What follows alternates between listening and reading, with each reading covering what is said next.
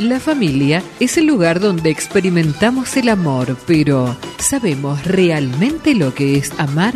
Es momento de conversar y rescatar el sentido del amor en la familia. Marta Calderón nos presenta Aprendiendo a Amar en Reina del Cielo. Tengo unos pequeños que les sobran ganas de vivir. Basta solo con creer de que todo estará bien. Por supuesto, claro que sí. Y ahora sí, volvemos con la columna de Educando en el Amor, que nos encanta con Marta Calderón. Ya te extrañábamos. Buenos días, buenas tardes para vos, Martita, ¿cómo estás? ¿Qué tal? ¿Cómo están? Muy buenos días a todos ustedes. Euge, Rafa, Fabi, qué gusto volverlos a saludar. Igualmente, realmente, te extrañábamos mucho. ¿Cómo estás, Martita? bienvenida. Bien, bien, muy contenta. ¿Sabes por qué? Pensar la mañana, escuchando sobre la Madre Maravillas. Yo, este, así brevemente les cuento, eh, mi padre le detectaron cáncer a los huesos, les dieron solamente de cuatro a seis meses de vida. Toda la familia nos encomendamos a la intercesión de Madre Maravillas y por esa gracia de Dios, mi padre se le frenó el cáncer que estaba generalizado y él vivió cerca de cinco años y no murió por el cáncer. Y eso es un milagro que el Señor permite a través de sus hijos. Por eso levantarse esta mañana y escuchar a Rafa hablando de Madre Maravillas, uno dice, gracias Señor porque me recuerdas lo hermoso que es esta mujer. Qué, grande, Marta, qué alegría lo que contás. La verdad que realmente es impresionante las historias que hay eso de Madre, Madre Yo, yo, la estoy descubriendo, realmente digo que no la conocía y la estoy descubriendo realmente impresionante. Por todos lados hay historias como la tuya, ¿eh? ¿eh? sí, y créeme que cuando Dios permita ya, cuando regrese a Madrid, iré nuevamente a visitarla ahí en su, en su tumba en Getafe y voy a pedir por todos ustedes y por todas las personas en Argentina que se encomiendan a su intercesión. Ay, sí. Qué lindo, qué lindo. Bueno, imagino que no por nada le deben llamar de esa manera, ¿no? Madre Maravilla, debe tener tantísimos, tantísimos no milagros. Por nada el Señor le habrá hecho escoger ese nombre. Exactamente. Realmente, bueno, nada es casualidad. Así es, pero bueno, ya que ella se le pide por los niños, ¿no? Hoy en el programa, pues también vamos a hablar de algo que no solamente va a ayudar a los niños, sino también a los jóvenes y a la familia en general. Y para ello ustedes ya pueden eh, eh, ver, estamos conectadas con Andrea Ladrón de Guevara Burgos. Ella es psicóloga clínica de la Universidad Peruana de Ciencias Aplicadas, que se le conoce acá en Perú como UPC. Tiene una maestría de matrimonio y familia en la Universidad de Navarra, en España, con experiencia en el ámbito clínico y educativo. Actualmente atiende en consulta privada, brindando psicoterapia y asesoría a adolescentes, a jóvenes, parejas y familias sobre todo en temas de crianza y educación afectiva, ¿no? Así también como de ansiedad, depresión, duelo, sexualidad, noviazgo y relaciones conyugales. ¿Y quién mejor que Andrea para que ella nos hable de un tema que es eh, muy importante porque actualmente nosotros vivimos inmersos en la tecnología. Y precisamente estar inmersos en la tecnología, pues se va perdiendo esa comunicación también cara a cara, ¿no? La tecnología va entrando a ser parte integral de nuestro mundo hoy y eso afecta también las relaciones dentro de la familia, ¿no? Esas este, relaciones no solamente afectivas, sino también de comunicación. Y después de pandemia, sobre todo, se están viendo las consecuencias de lo que, de cómo, cómo ha entrado la tecnología con fuerza también durante, durante pandemia en nuestras casas, ¿no? Entonces, es por eso que eh, Andrea nos va a hablar hoy de esos desafíos que enfrentan los padres de familia frente al mundo tecnológico. Así que quiero darle la bienvenida, ustedes ya le están viendo. De que Andrea, muy buenos días.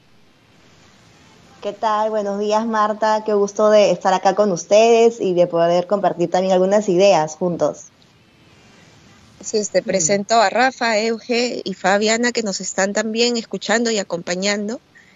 ¿Y por qué no empezamos como con lo más básico, ¿no? ¿Cómo entender los medios digitales en la familia hoy? Bueno, realmente los medios digitales están como muy, muy presentes, ¿no? Y creo que también a raíz de la pandemia, pues, pues nuevamente nos invaden con mucha más fuerza, ¿no? Em, Creo que hay que también saber un poco que en cada familia los medios digitales van a, van a tener diferentes significados. Hay familias donde de repente eh, los medios digitales son una forma de entretenimiento.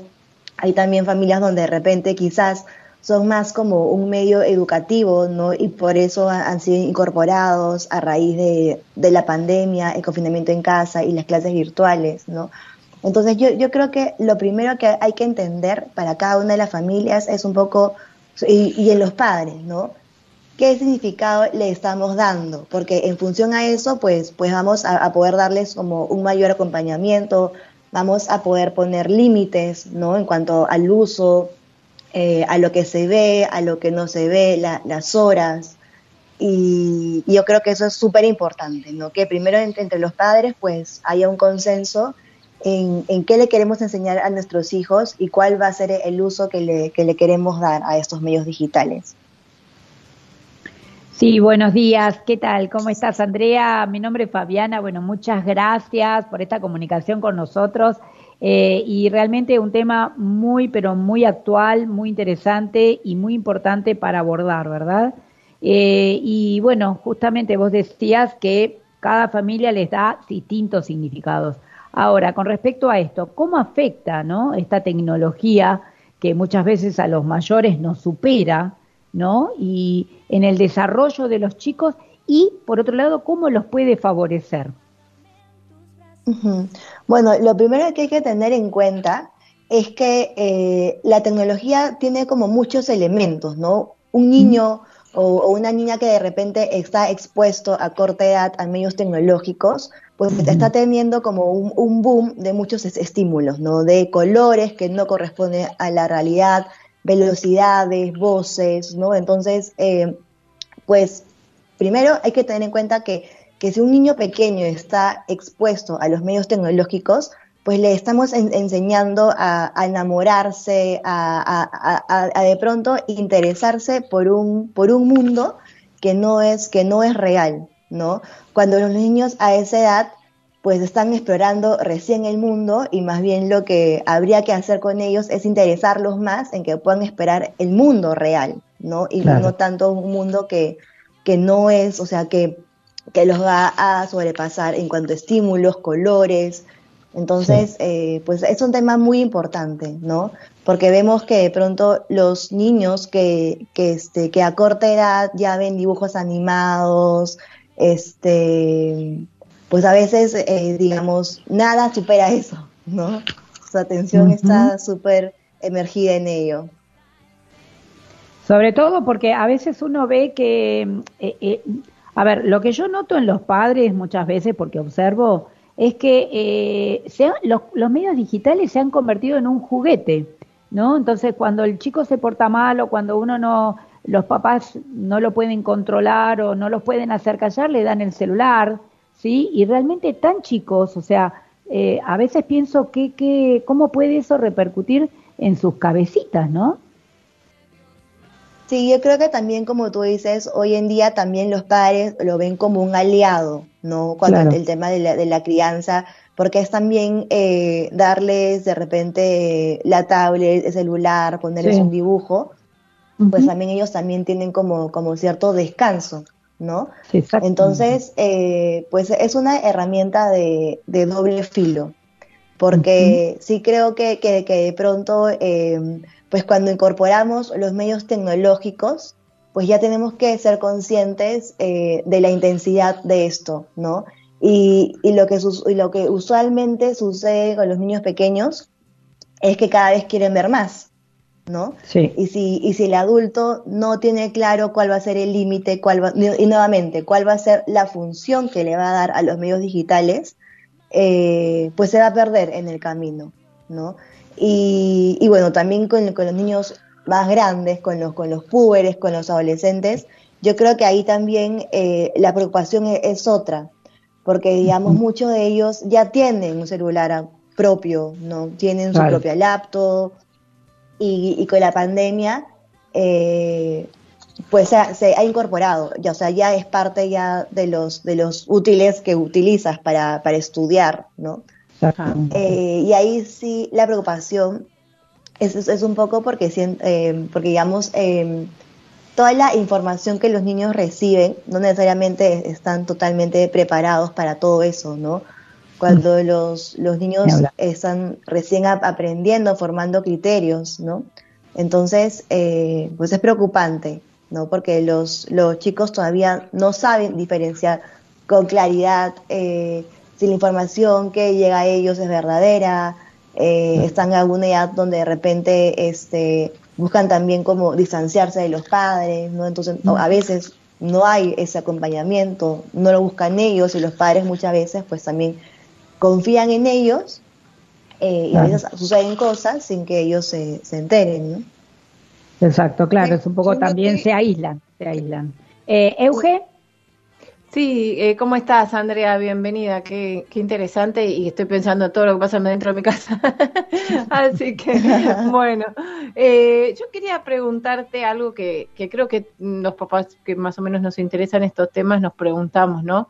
Eh, ¿Estos medios digitales pueden afectar la, la salud de la familia, no solo de la persona que lo usa, ¿no? Creo que por ahí viene la pregunta, o sea, de la familia, ¿cómo, cómo es como una onda expansiva todo esto? Yo creo que definitivamente que sí, porque si no están los límites claros, ¿no? Pues podemos utilizar los medios en cualquier momento, a, cada hora, ¿no? Entonces los utilizamos cuando estamos eh, comiendo juntos, los utilizamos de repente cuando estamos compartiendo un paseo familiar, cuando visitamos a los abuelos, ¿no? Entonces, eh, y eso también va generando también distancia, brechas. Entonces, yo creo que sin duda alguna sí este pues sí sí afecta a las familias no eh, y bueno sí. Interesante. Rafa. Qué tal Andrea un gusto saludarte. Yo quería preguntarte ¿Cuáles te parece a vos que son los desafíos que actualmente enfrentan los padres, ¿no? Porque sabemos que los medios digitales se han convertido en un refugio o una distracción, hasta un escape para no interactuar en familia, ¿no? Entonces, ¿cuáles son los desafíos que tenemos los padres? ¿Cuáles te parecen, Andrea? Pues yo creo que el primero, que es justamente lo que tú estás mencionando, un poco, que es, es primero que los padres tienen que saber cómo comunicarse con sus hijos, ¿no? Entonces, eh, cómo y cómo llegar a ellos, este, generar confianza, ¿no? O sea, promover la comunicación, el diálogo. Porque sí es cierto que de repente cuando esto no está claro y cuando además también tenemos medios digitales que, que, no hay, digamos, como una norma clara en cuanto a su uso, ¿no? que se usa tanto para estudiar, tanto para entretenerse, tanto para, para lo que fuese, ¿no? para, para pasar el tiempo, este, pues cada vez como que las familias se van distanciando más, los padres hablan menos con los hijos, ¿no? Los hijos también cuentan cada vez menos cosas a sus padres, ¿no? Y, yo creo que también otro de, los grandes desafíos es que los padres ahora, digamos, que si bien de repente es mucho más sencillo a veces controlar lo presencial, ¿no? Hay, por ejemplo, padres que quizás controlan muy bien con quienes sus hijos se ven, ¿no? O sea, si se va a la, casa de, un amigo o si se va a una pijamada al cumpleaños, pues sabes que es la casa de, de fulanito, conoces muy bien a los papás, ¿no? Eh, que es el amiguito del colegio, de la promoción. Pero el desafío acá con los medios digitales es que hay cosas que, que tú no las ves, ¿no? O sea, y no necesariamente los padres están todo el tiempo con, con tus hijos en los cuartos, en, la sala, ¿no? No necesariamente sabes con quién está tu hijo este, chateando, con quién está jugando virtualmente, con quién se está comunicando.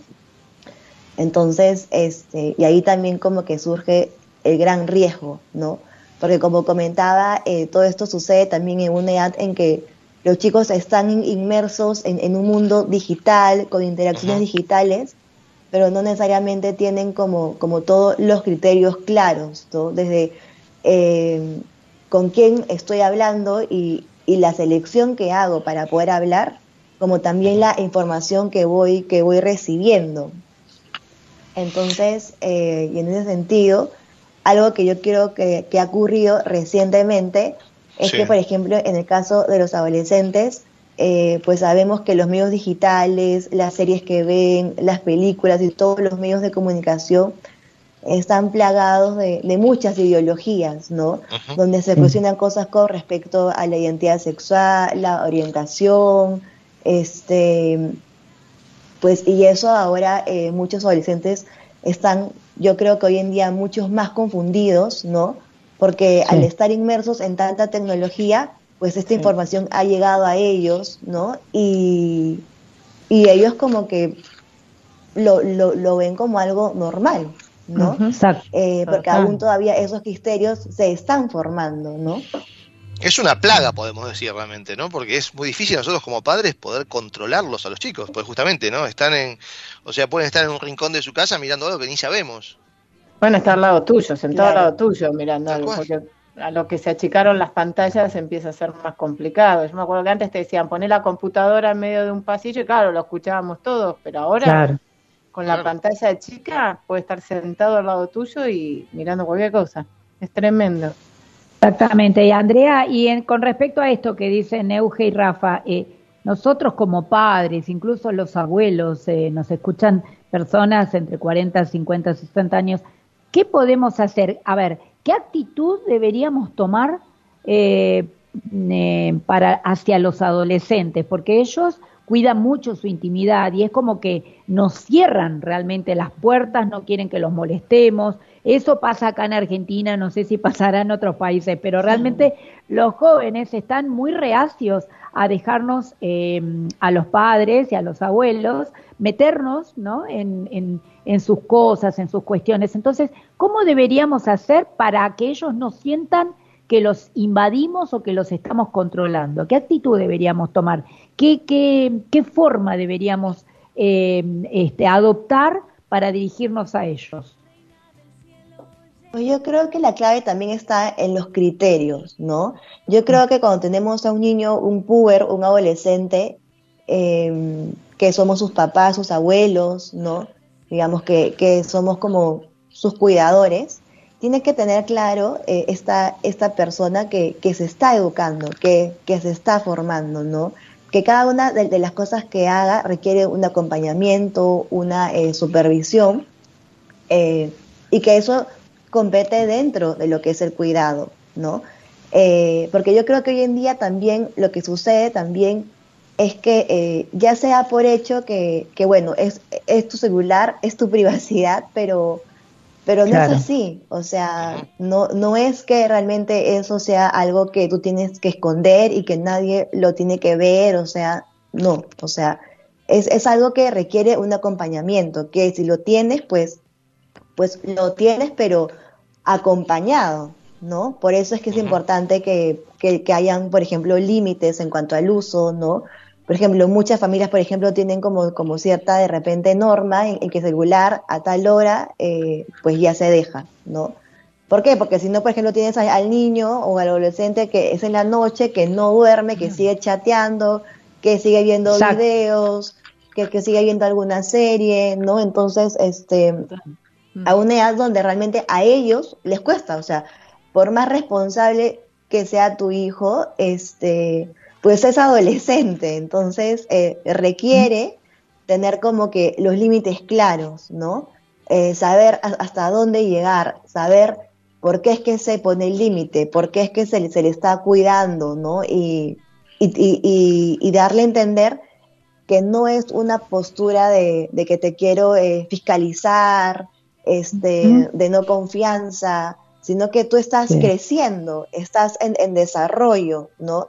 Y así como que, por ejemplo, como un niño no sale solo a la calle, ¿no? Porque evidentemente sería peligroso, sería contraproducente, pues también hoy en día los adultos también tenemos que tener en cuenta que, que nuestros hijos no pueden tener medios digitales eh, si no están acompañados, ¿no? Si no sabemos lo que están viendo, con quiénes están conversando, eh, las horas que, que disponen de, de, estos medios, ¿no? Y sobre todo también la finalidad. Yo creo que, hoy en día, este, pues, pues no hay, no hay claridad en, en, cómo queremos realmente utilizar los medios, ¿no? Y a mí personalmente lo que me preocupa es que los medios digitales ahora son como que la primera opción de entretenimiento, ¿no? Dejando de lado otras cosas como por ejemplo puede ser de repente el baile, la repostería, este, salir a correr, o sea, entonces, pues eso es preocupante, ¿no? Pero también creo que es algo que también viene de los adultos. Entonces, este, yo creo que también es interesante. Sí, Rafa. No, perdón, no, quería preguntar también sobre el tema de las adicciones, que esto genera una adicción también psicológica. Muchas veces las redes, ¿no? Que generan ah. adicciones. ¿Es así? ¿Lo consideras así? Yo creo que sí, porque como toda adicción, pues, em, pues hay esto de, la, de la ley de las repeticiones menguantes, ¿no? Que cada vez eh, pues buscas más estímulos, más intensos, eh, y cada vez como que te satisface menos, o sea, por eso es que buscas cada vez más intensidad, ¿no? Entonces, pues la tecnología también pues se puede volver claramente una adicción, ¿no? Y por eso es que cada vez buscas más, entonces, sí. Yo, yo me preguntaba, escuchándote, que claro, al no poner límites, eh, tú que ves eh, a jóvenes, ves a niños en, en consulta, esto también los padres están ayudando a que se vayan generando apegos, pero apegos que van causando en alguna manera esa relación, digamos, afectiva con un aparatito, ¿no? Eh, digo, el, hecho de que hay niños que hasta cuando uno les quiere, les quiere retirar la tablet, el celular o, algo que los está inmersos en la tecnología, pues tienen reacciones que no son las, las correctas, ¿no? Eh, pueden generar eh, berrinches o incluso también porque genera una ansiedad en ellos, ¿no? Algo, un, un, este, un desorden en lo que es el uso de un aparato y todo eso. ¿Qué nos puedes decir al, respecto?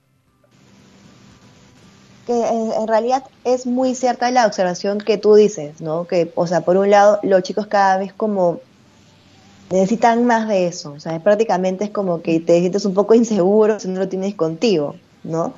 Este, pero creo que además también un poco me ponía a pensar que también esto también hace, o sea, que, que de pronto este, pues se dan, estas reacciones también se dan porque a través de los medios digitales muchas veces también los chicos también tienen una identidad distinta, ¿no? A la, a la, a la, a la que son en la, en la vida real, ¿no? Entonces, a veces quizás este, pues eso también es, es un signo más como de inseguridad, ¿no? Creo que ocurre más de repente en los casos, en, como, como le mencionaba, en los casos donde de repente a través de la tecnología pues se ha dado puerta, se ha dado oportunidad a, tener una identidad distinta, donde yo me presento con el otro de otra forma, con otras características, ¿no?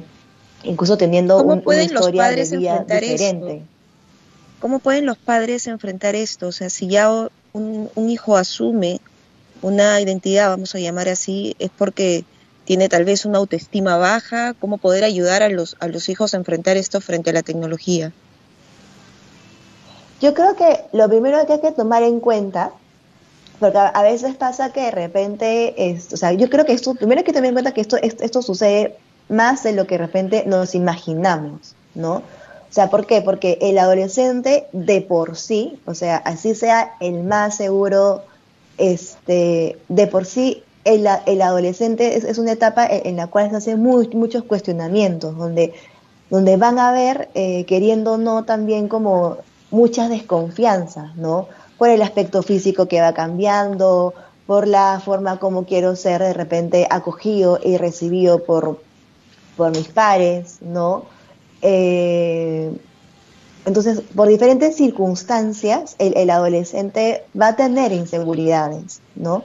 Entonces, eh, y si tiene una posibilidad de medios tecnológicos, una, una puerta muy grande, pues va a tener más posibilidades de compensar de manera no, no saludable con esto, ¿no? Creándose una identidad falsa, hablando con personas que no conoce en la vida real, utilizando los medios digitales este, para aislarse de la familia, ¿no? ¿Por qué? Porque, porque está en, una edad de muchas confusiones, de muchas preguntas, ¿no? Donde además también recibe mucha información relacionada a la ideología de género, a, eh, cuestionarte tu, tu, identidad. Entonces, pues es, es un bombardeo de, muchas cosas. primero de, lo que ellos como, como etapa evolutiva están viviendo, ¿no? Que sabemos que, o sea, que siempre la adolescencia pues, pues trae a veces como, como, como ciertos cuestionamientos, ¿no?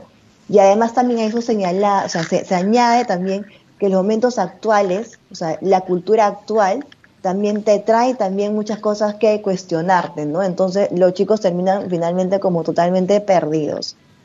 Entonces yo creo que lo que se podría hacer como, como padres es hablar mucho con los chicos, comunicarse constantemente con ellos, ¿no? Tener límites claros con respecto al uso de la tecnología.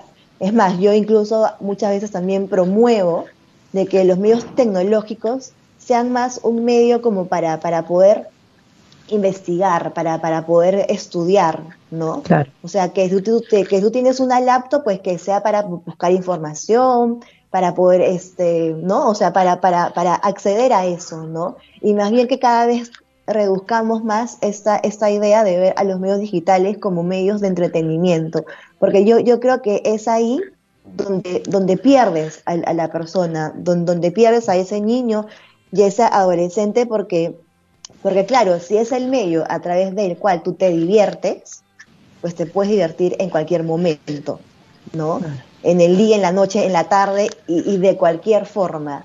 Pero si más bien tenemos la idea de que los medios digitales este, son el medio a través del cual tú estudias y buscas información, pues tengo más posibilidad para, para poder como poner más límites, pero eso también requiere que el adulto también sea así, ¿no? O sea, que el adulto también, antes de repente este, querer distraerse con una serie, con una película, este, chateando, pues tenga en cuenta otras posibilidades, ¿no? Vamos a jugar un juego de mesa, este, o vamos a, ir a, este, a pasear, ¿no? O voy a salir a hacer deporte, entonces yo creo que requiere como un cambio no solamente por parte de los chicos, sino también de la familia completa. O sea, que, cambiemos un poco la visión, cómo, cómo vemos a estos medios tecnológicos ¿no? y, a, las nuevas tecnologías. Exacto, salir de nuestra zona de confort, ¿no es cierto? Los adultos. Sí, o sea, yo creo que también los adultos también, pues nos hemos acostumbrado. Claro, claro, totalmente. totalmente. Sí, sí, sí. Andrea, ¿puedo preguntarte qué, qué síntomas debemos tener nosotros presentes, digamos? O sea, ¿qué síntomas podemos detectar en nuestros hijos que están, en, digamos, pasando por una adicción hacia los medios? O sea, tipo depresión. Lo primero que hay que... Es que los síntomas pueden ser como que muy diversos, ¿no? Porque a veces de repente puedes tener de repente a, a chicos que aparentemente no los ves deprimidos, tiene buenas notas, ¿no? Pero, pero, pero se están comunicando y, están recibiendo de repente como mucha información relacionada a, a, cuestionar su, su, identidad, su sexualidad, ¿no? Entonces, tu, tu niño o niña está muy bien, pero está recibiendo una información que está de alguna manera contaminando su, su formación, ¿no? y que, y que en, algún momento pues, pues eso va a explotar este, y se va a cuestionar cosas que realmente eh, son, son realidades claras, ¿no? Por otro lado, también quizás también podemos tener de repente, en, en el caso de, de, ciertos chicos, con de repente ciertas inseguridades, ¿no? Que de repente los vemos que, que cada vez se aíslan más, que cada vez como que buscan estar como más, más tiempo solos, que no quieren que, veamos lo que ellos están escribiendo, lo que ellos están jugando, con quién están hablando, ¿no? Entonces, pues eso también es una, es una señal, ¿no? Eh, si, también vemos, por ejemplo, de repente un, cambio en su estado de ánimo, pues también, ¿no? Si algo como que vemos que de repente cambia, que de repente antes no era así, ahora nos contesta de una manera diferente, pues busca otros, otros espacios también, ¿no? Eh, entonces yo creo que los síntomas pueden ser como que muy diversos, muy diversos porque mm. los chicos también tienen diferentes características, ¿no? Y cada familia también es diferente. Exacto, bueno, realmente estar atentos entonces. Así es. Realmente todos estos consejos, como bien dices Fabi, nos lleva nos lleva a estar más atentos a, nuestros, bueno, a los hijos, ¿no? Frente a la, a la tecnología, hacer que la tecnología en nuestra familia tenga un significado, pero un significado saludable para usos eh, concretos, ¿no? De manera apropiada, moderada, limitada, como nos decía eh, Andrea. Y también ser empáticos en ese proceso de ir enseñando a los niños límites, ¿no? Porque eh, las cosas hay que enseñarlas también bien. Y, y, algo que decía Andrea, que, que a mí a veces yo digo, los niños hay que hablarles y darles razones, ¿no? A veces creemos que ellos no pueden entender y subestimamos a veces el entendimiento de los jóvenes, de los niños, pero hay que darle las razones, como ella decía, explicar el por qué, ¿no? El por qué hay que tener límites con ciertas cosas. Andrea, de verdad, muchísimas gracias por todo lo que nos has dicho, nos has enseñado hoy, nos has aconsejado. Estamos seguros que muchos padres han estado muy atentos ¿no? a, este diálogo. No sé si Euge, Rafa o, Fabi quieren agregar algo más. No, yo también agradecerte, Andrea, porque realmente son todos llamados de atención y creo que a los padres y también a los abuelos, ¿no? Nos interpela a involucrarnos, ¿no? Y no pensar que los chicos ya saben todo o que ya está todo dicho, sino que siempre volver a repetirlo, ¿verdad? Eh, los chicos son, necesitan eh, sentir nuestra presencia, nuestra mirada y el límite. En eso estoy 100% de acuerdo con vos, Andrea, y la verdad agradecerte por todos estos consejos que nos has dado. Súper, de verdad que sí. Gracias, Andrea. Yo también pienso como todo esto interrumpe nuestra fe, ¿no? Cómo distrae. Mm. Los chicos que encima se están formando que, su celular y lo que ven les lleva mucho más tiempo que lo que podemos rezar o charlar con ellos, también estar atento a eso, ¿no? Que, no nos saque todo esto del eje central. Totalmente. Muchas gracias, Andrea. Muy interesante, la verdad, para tenerlo súper en cuenta en estos días que vivimos. Sí. Gracias, por este rato que te tomaste con nosotros, Andrea. Gracias. Y una, y una manera, Andrea decía, no hay que ver este, los medios digitales pues como el medio de entretenimiento, ¿no? O sea, darle otro uso. Entonces yo quiero terminar de repente recordando de que tenemos la oportunidad de ir practicando esto este jueves que se va a estrenar en, en Argentina la película Lourdes, así que ojalá que muchos puedan ir a verla porque es una, una película conmovedora, maravillosa, hermosa, yo la he visto y la verdad es muy linda, abre mucho nuestra mirada a la misericordia y al amor y a entender mejor la, fe también desde los ojos de los que viven los demás. Así que aprovecho y, hago esta, esta invitación a toda Argentina a ir a ver Lourdes, ¿no? Y, todo eso. Andrea, muchísimas gracias, de verdad, por tu tiempo y será hasta otra oportunidad. Excelente, y encantada. Gracias a ustedes por, por, todo, por, el, por la oportunidad también.